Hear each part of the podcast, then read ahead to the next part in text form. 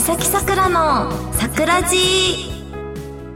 皆さんこんにちは。三崎さくらです。この番組はチェルことミサキングがあなたの心に桜を咲かしちゃうハートフルな番組です。あこのまま続けて大丈夫でしたよね。なんかすごいあの結構この場所でラジオ収録するのがすごい久しぶりで9月に公開収録とオフ会させていただいてあのだからあれだ3ヶ月ぶりとかですかね。なので結構ここに来るのが久しぶりだったので場所どこだっけって最初道に迷っちゃったりもしたんですけど。あのでも公開収録とオフ会来てくださった皆様ありがとうございました。なんかオフ会もああやってできるのは初めてだったので皆さんとあの距離が近くゆっくりお話しすることができてすごい楽しかったです。最近はですとちょうど昨日がなんか本当にいいことが続いてちょっとびっくりしちゃったんですけどまずなんかツイッターがやっと2年間やってて初めていいね数が4000いったのかな？伸びたのが初めてだったんですよ。なんか伸びたことがなくてあちょっとそれが嬉しかったのとあとは、あの、最近企画女優としていろんなメーカーさんの作品出させていただいてるんですけど、そうするとあの女優さん一人じゃなくて、あの、いろんな女優さんがその現場にいるっていう撮影もあったりするんですけど、もう皆さんも知ってるレジェンドな女優さんとあの会えることができてずっと会いたかった女優さんだったのでねそれがすごい嬉しかったですね。会えるのは分かってたのであのお手紙とねお土産をちゃっかり渡させてもらったんですけどそれもすごい喜んでくれてあのツイッターにすぐ載せてくださったりとかしてお話もできてもうあのデビュー前にその方の作品はこう勉強で見させてもらってたのですごい嬉しかったです。でその後に3人目の女優さんがまさかの同じ事務所に最近入った女優さんでその子も今度また話しかけてくれてで普段そうやって女優さんとお話できる機会って全然ないのでなんかすごい新鮮であの良かったなって思いました。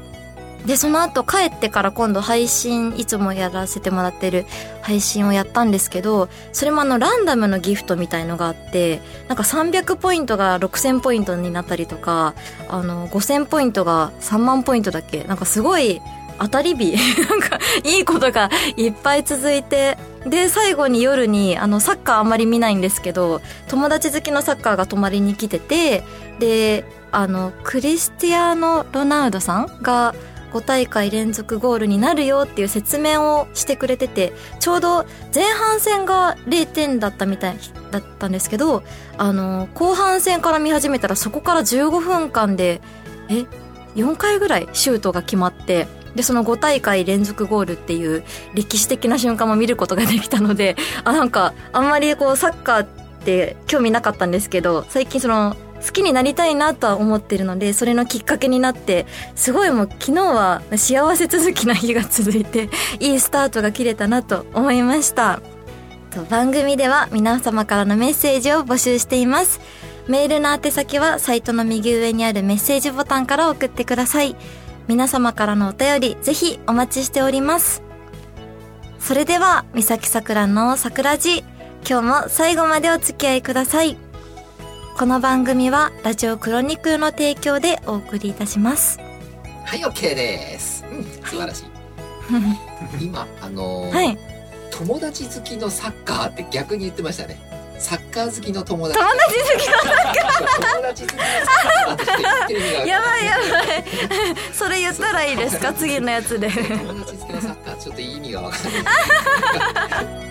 ですね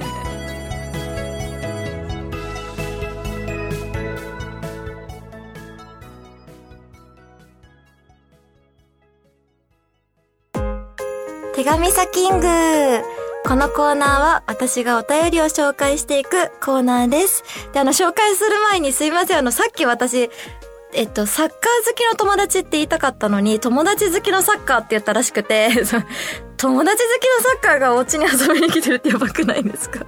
ちょっとどういうことってなっちゃったんですけど、察していただけましたでしょうか？すいません。なんかすごい無意識に言っちゃってたんですけど。ではでは、あのメッセージ読まさせていただきます。ラジオネーム、こうちゃんパパさん。みさきさん、はじめまして。はじめまして、ありがとうございます。私は関西在住なんですが、関西に来るときは京都に行くことが多いですか？それとも大阪？私が住む兵庫県も宝塚大劇場や甲子園球場やみ、港町神戸？あれ違うかな？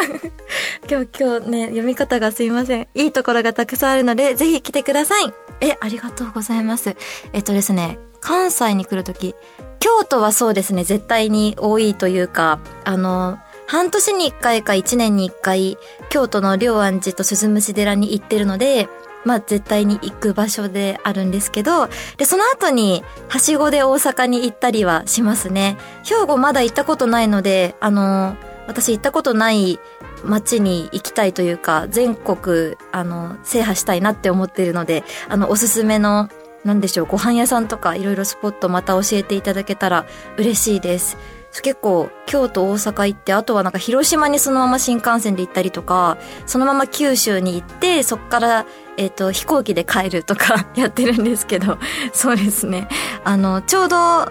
あの、今紅葉の時期なので京都また行きたいなって思ってたんですけどね。また報告させていただきます。と、ラジオネーム、海かもめさん。いつもラジオを楽しく聞かせてもらってます。メッセージを送るのは初めてになります。そうですよね。ありがとうございます。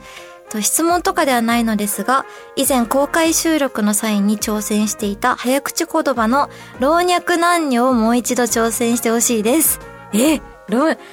男女はでもね、言えちゃったんですよ。生配信でやったらめっちゃ言えちゃったんですけど、じゃあチャレンジしたいと思います。3回いきます。老若男女よ、あ、無理だった。あれ？ラジオだと無理だったな。生配信だとできるんですよ。もう一回いきます。老若男女、老若男女、老若男女。あ、いけないですね。なんでだろう。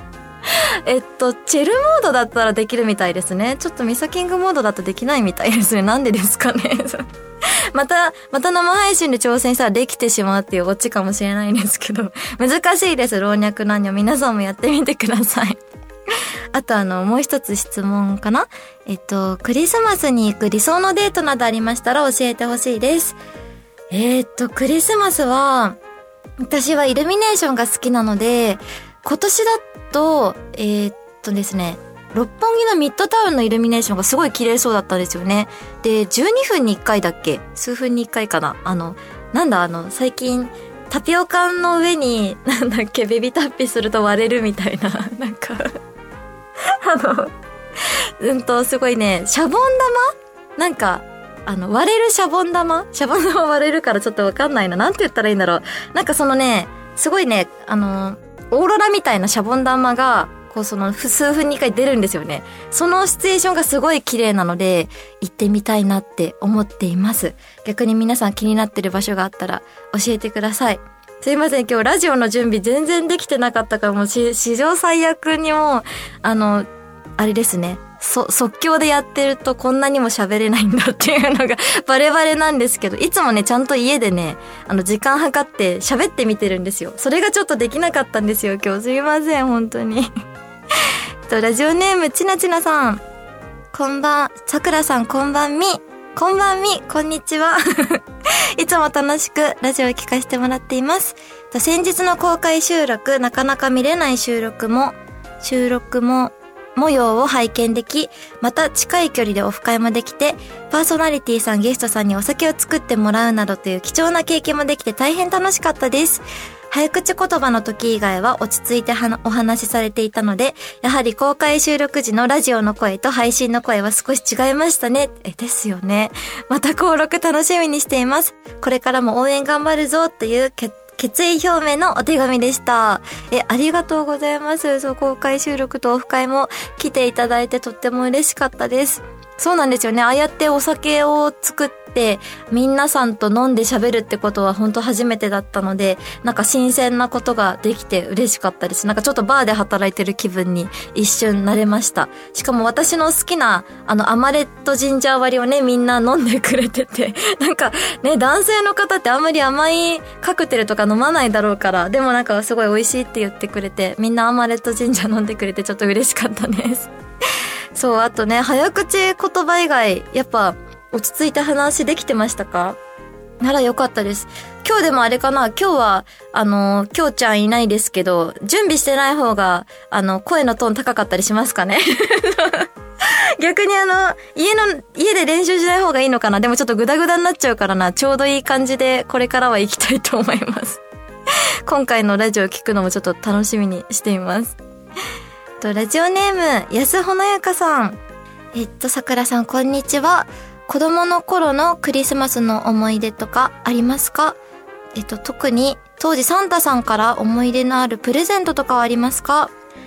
えーとですね、プレゼントか。うーんと、んと、そうですね。なんか私、プレゼントっていうより、あの、サンタさん一回見ちゃったことがあって、はってサンタさんめっちゃ驚いてたから子供ながらに見なかったことにしようってごめんねサンタさんって思ったことが ありましたね。それ結構思い出かな。あとは、あの、クリスマスの時はいつもお母さんが、あれ何だったんだな大根を三角形の形にして、そこに爪楊枝でウインナーとかいろんなブロッコリーとか野菜刺して、それを食べてたんですけど、それがなんかクリスマスのメニューって感じで可愛くて好きでしたね。子供の時しかやんないんですけどね。あとは、プレゼントか。プレゼントは、うんと、まあ、いつもね、欲しいものをサンタさんくれて嬉しかったんですけど、一回だけね、本当に欲しいものがない時期があったんですよね。子供ながらに。で、本当に欲しいものないって言ってたら、あの、色鉛筆のセットが送られてきて、あ、欲しいものなくてもなんか私絵描くの好きだから、そういうの察して、サンタさんプレゼントくれるんだって思った思い出があります。と、ラジオネーム、高中さん。と、クリスマスの日にあったいい思い出と嫌な思い出があったら教えてください。えーっと、あ、さっきの質問と似てましたね。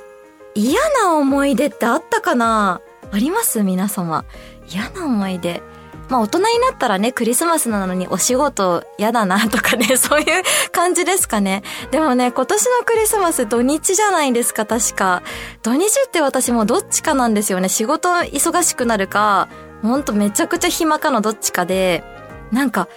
暇って一番ちょっと辛くないですか？なんか。だったらお仕事で誰かしらと人と関われる方がいいなって思うんですけど、なんかイベントとかもたまたま入らなくて、多分撮影も入ってないんですよね。どうしましょうって感じなんですけど、まあ、今年のクリスマスが嫌な思い出にならないように、配信でもしてみんなと過ごしたいなって思います。みんなも、あの、いいエピソード嫌な思い出とかありましたら教えてください。えっと、ラジオネーム、エミリオさん。さくらさんの今年の三大ニュースは何ですか？え、っとですね、これランキングは決めれなかったんですけど、まず一つは、あの、専属女優を経て企画女優になったんですよね、今年。それが結構だいぶ環境が変わって、でもあの、いろんな専属の時にはできなかった新鮮なお仕事とかもできるようになったので、すごい楽しいなって思ってやらせてもらってます。あともう一つは、えっと、公開収録とオフ会ができたことですね。もうこれは本当に何回も言ってるんですけど、初めての試みだったので、まあラジオ自体も緊張しますけど、まあでも、そうですね。お友達とやっぱ喋れるっていうのはいいなって思うので、毎日ゲストがいたらいいなって思ってますね。で、オフ会でみんなとゆっくり話せたのも嬉しかったです。えっと、で、最後に、えっ、ー、と、桜地を始められたこと。これも今年ですよね。今年なので、あのー、そうですね。これも前にもお話しさせてもらったんですけど、やっぱり撮影以外のお仕事ができるっていうのはすごい嬉しいので、ラジオもね、自分で一人でお話しするっていうのは初めてだったので、もうまだまだ慣れてない部分ありますけど、これからも楽しんでやれたらなって思っています。あとは、えっと、漢字一文字を2022年を漢字一文字で表すと何ですかっていう質問なんですけど、まあそれらのことを含めて、挑戦の挑挑むっていう感じかな。いや、変化の変も考えたんですけど、変だけだとね、なんかいろんな変、変な意味みたいになっちゃうかなって思ったので、挑むっていう感じにしてみました。皆様の今年の漢字も教えていただけたら嬉しいです。あれ今日最初に言い忘れちゃったんですけど、あの、すごいね、皆様がメッセージをたくさん送ってくれたので、あの、手紙ザキングをすごい拡大版でやらせていただきました。すいません、最初に説明するべきだったんですけど、あれ、全然即ランキングでいかないなって思われちゃったかもしれないんですけど、あの、今回は手紙ザキング2倍でお送りさせていただきました。あの、他にもね、メッセージ来てたんですけど、ちょっとあの、年末、のね、お話とかクリスマスのお話優先的に読ませていただいて、また次回ちゃんと読まさせてもらおうと思います。以上、手紙サキングのコーナーでした。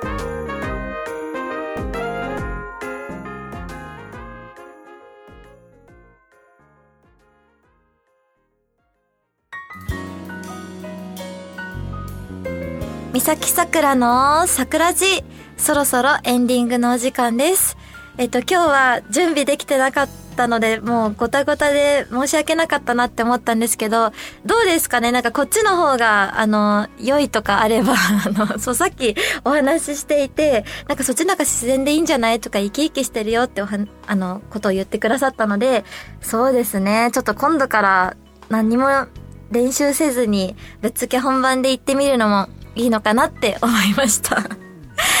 もうボロボロで申し訳ないんですけども。で、今回、あの、告知が2つありまして、えっと、12月17日土曜日は結構キンキンだと思うんですけど、アリスジャパンさんの DVD リリースイベントで、えっと、横浜なんですけど、2部制で12時半からラムタラ横浜駅店で、あともう一つが16時半からムーラン横浜西口店でやる予定ですので、あの、イベントもね、久々ですね、その、ラジクロさんの公開収録オフ会ぶりなので、あの、よかったら久々に会えるのを楽しみにしています。あともう一つは1月11日にマキシングさんの DVD リリースイベントで、これはあの一部だけなんですけど、17時半からラムタラ秋葉原さんでやる予定ですので、あのまあ、できたら両方来てもらえたら嬉しいですけど、じ、あの、お時間のね、タイミングもあると思いますので、できる来れる方で来ていただけたらとっても喜びます。それでは、三崎桜の桜寺、今日はここまでです。ここまでのお相手は、ちょっと準備できてなくてあわあわしちゃったんですけど、意外と自然でよかったのかなと思った三崎桜がお送りしました。この番組はラジオクロニクルの提供でお送りいたします。あれ？早かったかな？お送りいたしました。すいません。またお送りするんかいってなっちゃう。